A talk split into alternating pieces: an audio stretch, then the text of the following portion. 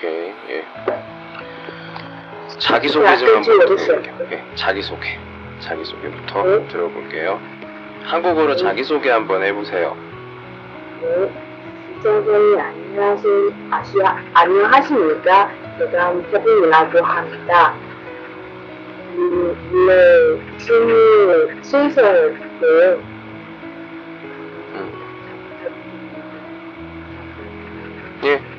저 듣고 있어요. 자기소개. 여보세요? 예, 자기소개를 해주세요 이랬을 때 보통 어, 자기소개 내용이 어떠냐면 자기소개 내용 보통 보면 처음에 제일 먼 처음에 얘기하는 게 이름이고요. 그 다음에 음, 고향이나 그리고 어떤 뭐 가족들 이야기 음, 또는 직업 그리고 또는 그 취미 이런 것들을 이야기를 해요. 이런 것들 자기소개하세요 했을 때 이런 이야기를 합니다. 네, 이름이 김재프라고 합니다. 고시- 고향이 친구예요.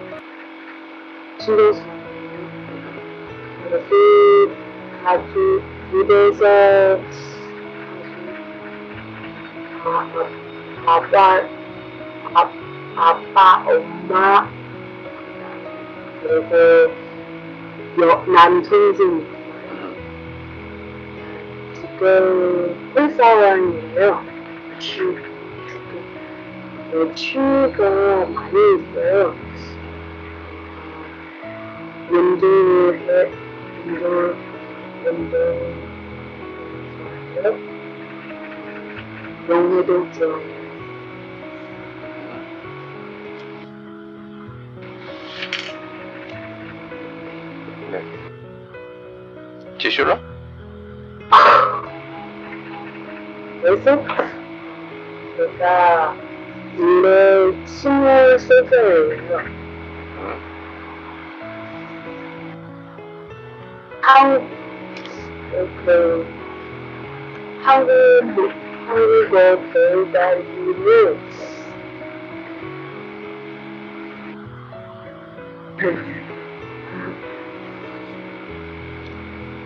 어 어때요?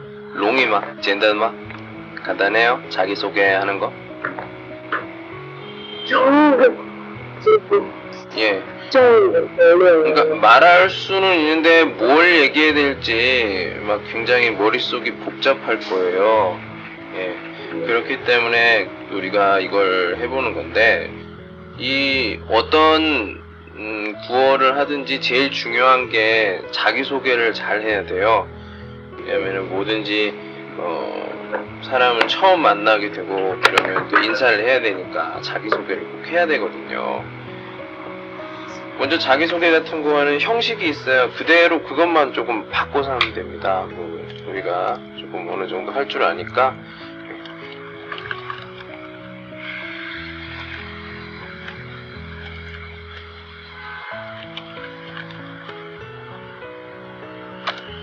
좀 약간 정식적으로 제 이름은 셔머셔머셔머 라고 만약에 그, 그 요쇼인더 쇼는 이라고 예, 합니다. 만약에 메이오 쇼인더 쇼 예를 들어서 뭐 철수다 그럼 뭐 철수라고 합니다. 또는 뭐 예. 예, 예, 채붕이라고 합니다. 이렇게 받침이 있을 때는 이라고 없을 때는 라고 이렇게 해서 이름부터 얘기를 하고 그 다음에 저는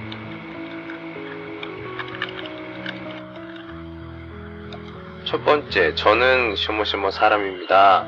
또는 제 고향은 셔머셔머입니다. 이렇게 얘기를 보통 자기 고향을 소개할 때 이렇게 얘기를 하죠. 그 다음에 가족 같은 경우에는 제 가족은 谁, 谁, 谁, 谁, 谁 그리고 저 모두 명입니다. 보통 이렇게 얘기를 해요.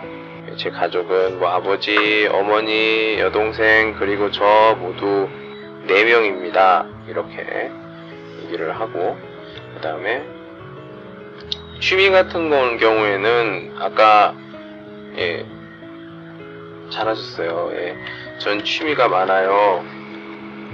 그래서 그 취미는 제 취미는 뭐, 시모시모입니다. 이것도 있지만 취미는 좋아하니까 하는 거잖아요. 그러니까 네. 네, 취미가 많아요. 저는 뭐 이렇게 얘기할 수도 있겠네요.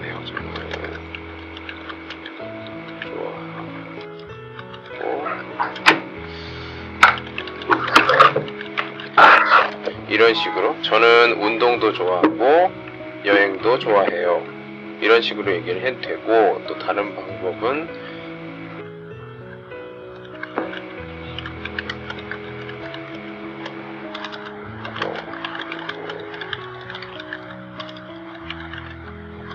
여기 이렇게 한다면 취미가 운동 그리고 여행입니다. 이렇게 얘기를 해도 되고요.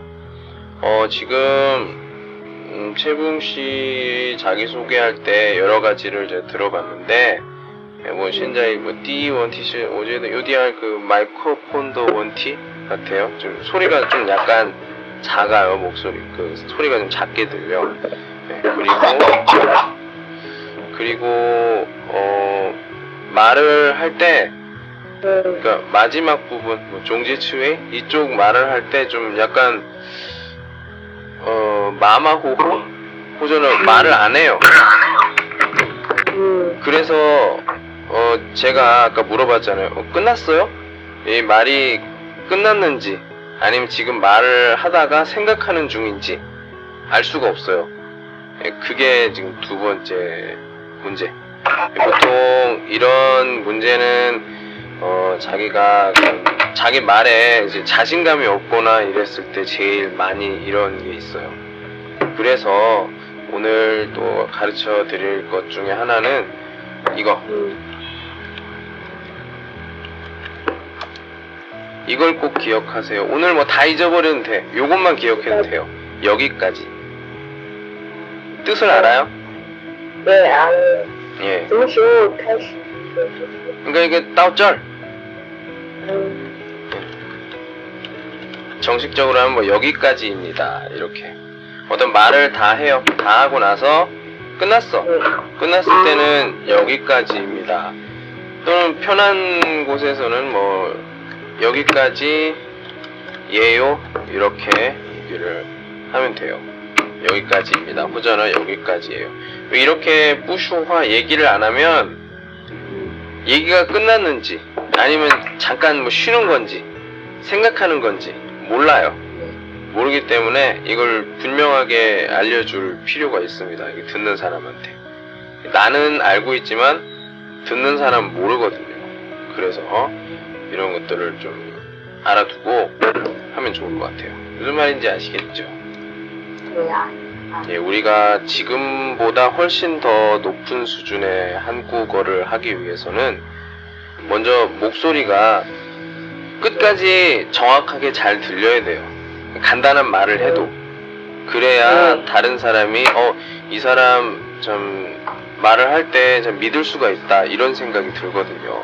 이 많은 한국어 조금 할 줄 아는 사람들 보면은, 외국인들 보면, 음, 이게 대충 말하는 사람이 있어요. 호미엔 뒤쪽에 좀 모호이디엔.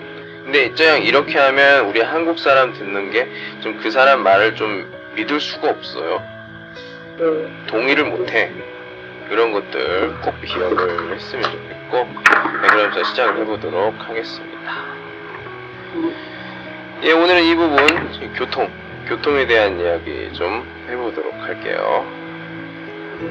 예, 먼저 하기 전에 단어들, 단어들 얘기하도록 하겠습니다. 뭐, 예, 그림으로 좀 설명이 좀 잘 될 수가 있겠죠. 그 단어도 알 수 있고, 예.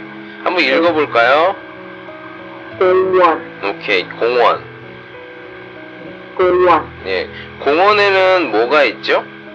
아, 아, 나무도 있고. 음, 나무 있고 또. 꽃도 있고. 아, 꽃도 있고 꽃. 자. 아, 꽃, 꽃, 아, 꽃이, 꽃이도 있고. 예, 지금 아까 앞에 앞에 그 나무가 있고 이게 무슨 있고 얘기를 했으니까 또 중복을 할 때, 화예요 이렇게 얘기를 하죠. 그래서 꽃도 네. 있고